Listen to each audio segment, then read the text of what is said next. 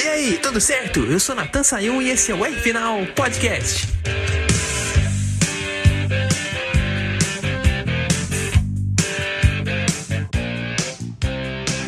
Quando eu ouvi a notícia de Hamilton na Ferrari, eu pensei que era uma alucinação do mar, cara. Eu tava aqui tranquilo em Maragogi, aproveitando a praia, e de repente surge essa, não, não especulação, mas confirmação no inglês na maior equipe de Fórmula 1 do mundo. E como não é todo dia que a gente ouve uma notícia dessa, eu tenho que fazer um breaking news sobre isso. A gente tem que falar sobre essa contratação de 2000 para 2025 que pode até refletir na temporada 2024. Então, editor, é, eu comentar isso e ainda pensar na praia que eu vou pegar daqui a pouco, solta aqui a música tema do podcast de hoje. Cause I remember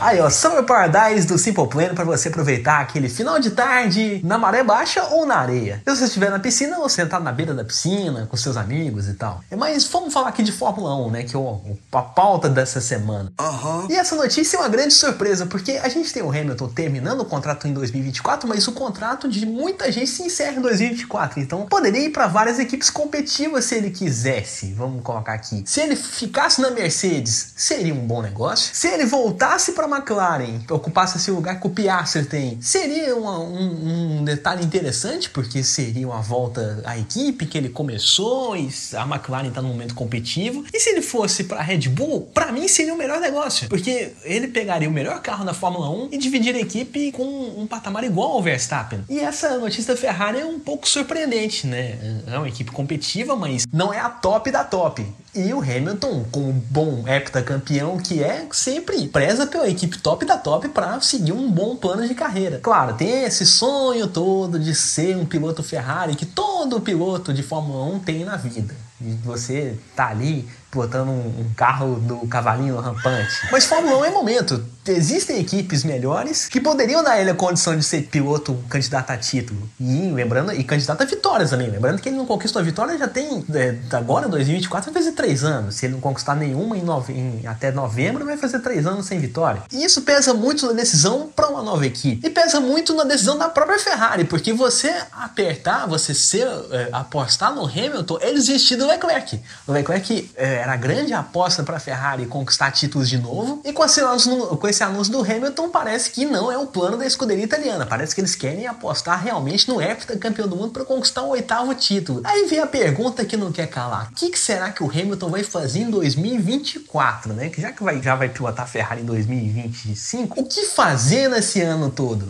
A gente tem que lembrar que nem a temporada nem começou, nem os testes de pré-temporada começaram ainda. Então é muita variável pra gente ver o Hamilton ao longo do ano. A minha especulação é que ele vai sair da Mercedes naquele estilo One Last Time, né? do estilo vamos fazer uma história bonita uma última vez. Então, se tiver um carro competitivo, lógico que ele vai brigar pelo oitavo título, não vai esperar um ano piloto como Hamilton odeia perder. Vamos lembrar do final de temporada polêmica em 2021, que a Mercedes, mesmo sendo campeã de construtores naquela última, ah, do- depois dos resultados da última volta de Abu Dhabi, ele e Toto Wolff estavam muito chateados por serem, por terem perdido a chance de serem campeões. Então, não tenho dúvida que ele vai, vai empurrar esse carro o máximo possível. Então, ele tava precisando de um ar novo. Já tem muito tempo isso que ele fala em sair da Mercedes, né? Desde 2020 para 2021, que ele tava na expectativa se continuaria ou não na Fórmula 1. E eu acho que é, quando recebeu esse convite, né, da Ferrari, eu acho que veio essa renovação na mente dele. Tipo, vou continuar na categoria ainda pilotando naquela grande equipe da Fórmula 1.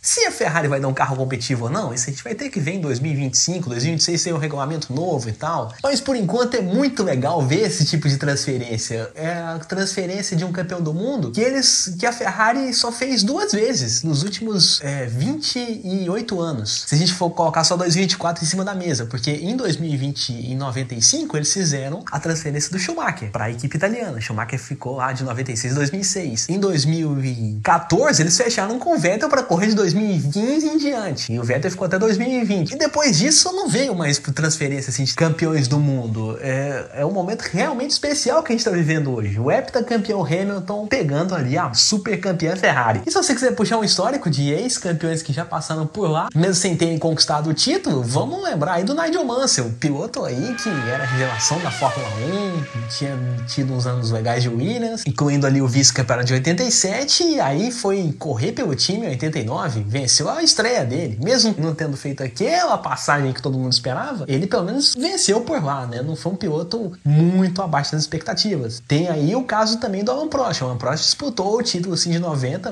91 não foi um ano tão bom para ele, mas 90 ele deu um aperto no Senna, é. com um carro que era muito interessante produzido lá pelo John Barnard, que foi o projetista inclusive da McLaren de 84, que a gente vai falar daqui uma semana. A gente teve uma boa passagem do Gerhard Berger. O Berger é, foi piloto sim Ferrari em 88, 89, até isso antes disso, né? 87 ele era piloto Ferrari também, mas voltou em 93 depois de ter saído da McLaren e fez bonito, porque a Ferrari não vencia uma corrida há três anos, é, quatro anos, perdão, não vencia desde do GP da Espanha de 90, ele foi lá e venceu o GP da Alemanha de 94. Foi um piloto trazido assim para é, mostrar um pouco da competitividade da Ferrari de volta. E ele, o Alesi, mesmo não tendo conseguido muita coisa, né, não tendo conseguido brigar pelo título, eles começaram a abrir as portas da Ferrari para aquele projeto é, transformador do Jean Todt. O Berger venceu o GP da Alemanha de 94, o Alesi venceu no Canadá em 95 e a equipe italiana estava ali voltando a conquistar algumas coisas. Não é aquele carro bobão de 92, vamos colocar aqui na, na palavra popular. Porque Deus me livre, aquele carro de 92 ali não vencia nada. Era o Ivan Capelli e Jalesi numa carroça vermelha.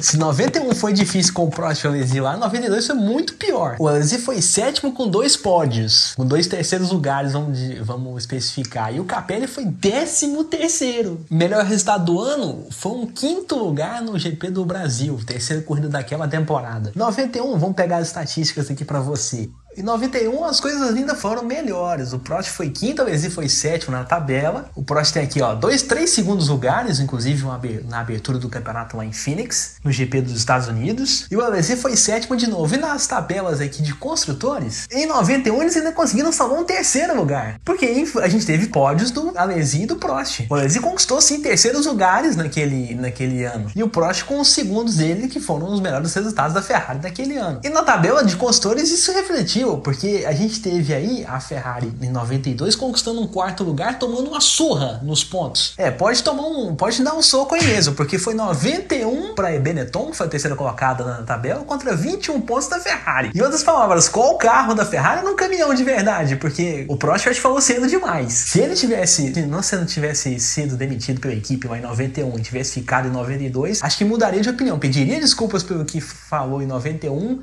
e falaria realmente esse 92 é um caminhão.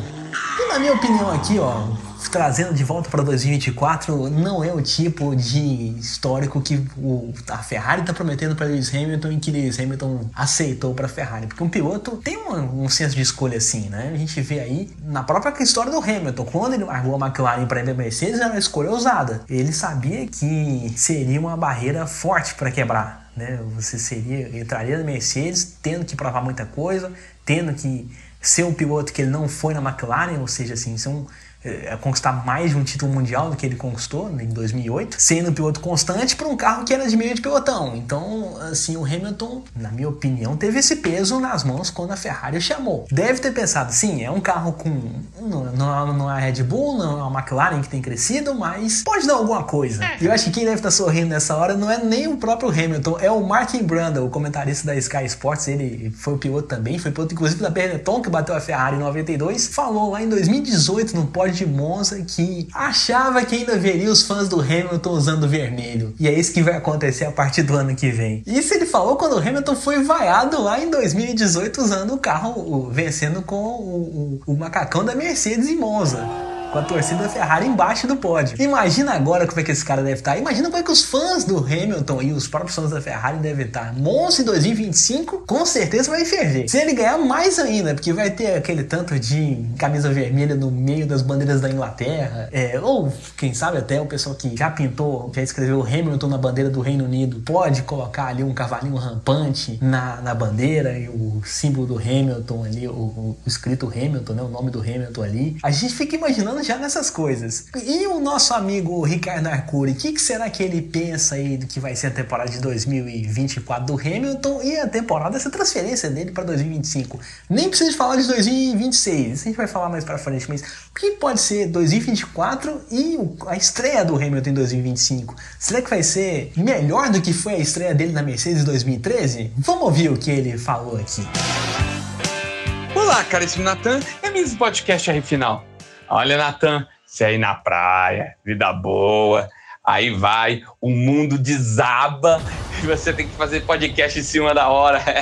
e você que está acompanhando com a gente, vai achando que jornalista de automobilismo tem vida fácil. Não. Até para a gente começar já a pensar um, um pouquinho, DJ, bota uma música de praia em homenagem ao nosso podcaster, faz favor. Natan,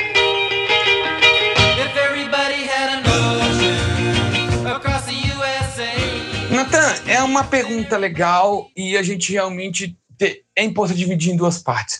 Vamos falar primeiro dessa última temporada dele na Mercedes. Bom, o Hamilton é um cara que ele, a gente pode pensar o que for dele, mas ele é um cara genuíno. Isso é uma coisa que eu espero de alguém genuíno, é que ele não vai entregar os pontos até o último momento. Sim, então eu espero que ele vá fazer de tudo para entre, sair da Mercedes, fazer seu canto do cisne na Mercedes da melhor forma possível, trazendo resultados, respostas, ser competitivo, não fazer corpo mole e entregar o melhor resultado possível, até porque está sendo muito bem pago para tal. É, pela parte do desenvolvimento vai ser um problema, porque afinal de contas, como já está anunciada a sua saída, tudo que vier de novo do carro vai passar pelo George Russell, então muita coisa que eh, vai passar pelo carro não vai ter a sugestão dele, não vai ter a opinião dele, e muita coisa ele não vai ser avisado, ou seja, vai chegar para ele. Pois quem vai participar do desenvolvimento agora, pensando no futuro, é George Russell. Então, ele não vai fazer parte de muita coisa lá dentro. Isso sim atrapalha um pouco o desenvolvimento, ok? Mas é, esperem que ele dê o máximo dele, tá? Uhum. Mas podemos ver realmente ele talvez ficando um pouco para trás em talvez em algumas melhorias. Se vier alguma melhoria, talvez venha primeiro para o Russell, depois para ele. Acho difícil isso acontecer. A Mercedes costuma dar é, equipamentos iguais para os dois, até mesmo nas melhorias. Mas isso pode acontecer. Então pode ser que a gente veja talvez um Hamilton ficando um pouquinho para trás, mas por causa de novidades mas não por causa dele dar o melhor. Okay. Olha, pensando em 2025, eu vou falar aqui o que eu falei no meu Instagram e no TikTok que eu tenho, a Curi Consultoria, para quem quiser seguir, já segue. E a ideia é muito simples. Para Hamilton vai ser legal por ter uma mudança de ares. E todos aqui já passaram a história de estar no emprego e depois mudar de emprego, ter aquela rejuvenescida, aquela animada nova por ser um novo ambiente, novas, novas perspectivas. O Hamilton tá, vai entrar nessa forma. Ele precisa disso. Ele já está muitos anos na Mercedes e você acaba tendo uma acomodação meio que natural. E ele, é, para ele vai ser muito bom essa mudança de ares para 2025, correr pela Ferrari, a Ferrari que todo mundo sonha em correr, e uma cara nova, desafios novos, é tudo novo. Então, para ele vai ser interessante isso aí. Para a Ferrari, bom, a Ferrari sabe que só trazer o heptacampeão para a equipe não vai significar automaticamente ter títulos. Ih, Cá entre nós, o pessoal fala muito mal de Charles Leclerc, mas basicamente eu acho ele um ótimo piloto. Então, para mim, é claro que para a Ferrari não é só piloto que eles precisam. E a Ferrari sabe disso. Eles estão no segundo ano de Frederic Vasseur como time principal da equipe. E a Ferrari tem muita fé no que Frederic pode trazer para a equipe. Tá? Eles sabem que a equipe precisa arrumar, eles sabem que precisa ter alguém de pulso firme que administre a bagunça que é dentro da Ferrari. É normal isso. Poucos conseguiram. Eu lembro só de Luca de Montezemolo e Jean Todt, além do próprio Enzo Ferrari. Então, é um desafio hercúleo para o Facer, mas ele não estaria na Ferrari se eles não vissem dessa forma. Então, eles têm muita fé no trabalho do, trabalho do Vasser Então a ideia é que o Hamilton, junto com a, com a, arrumação de casa que o Vasser deve fazer, espera-se que ele faça, é que aí vai tornar situação uma Ferrari numa situação de títulos com o Hamilton, seja com o Hamilton, seja com o Leclerc, seja até mesmo com os dois. Se vai acontecer ou não, é como eu disse, depende exclusivamente que Federer Vasser arrume a casa. A gente só vai sentir isso nos próximos anos. Este primeiro ano vimos algumas diferenças, mas é, este primeiro ano não quer dizer nada porque ainda era trabalho do Matia Binotto. A partir de 2024, a gente vai ver se realmente Vasser é o homem para arrumar a casa e tornar a equipe campeã de novo, tá bom? É isso aí, Natan. Um grande abraço e uma boa semana a todos. Especialmente a você da praia, viu? Invejinha.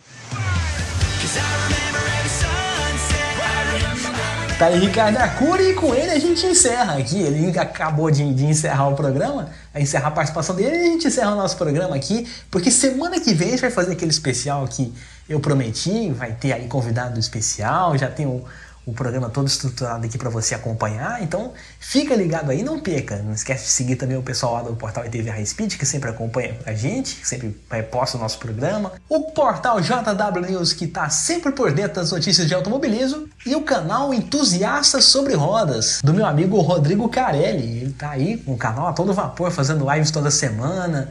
Tem participações minhas lá, então não perde nada não. Ah, não esquece de seguir meu Instagram, arroba na terra final, que tem muita coisa que eu tenho postado aí. Por hoje, até a próxima e um grande abraço!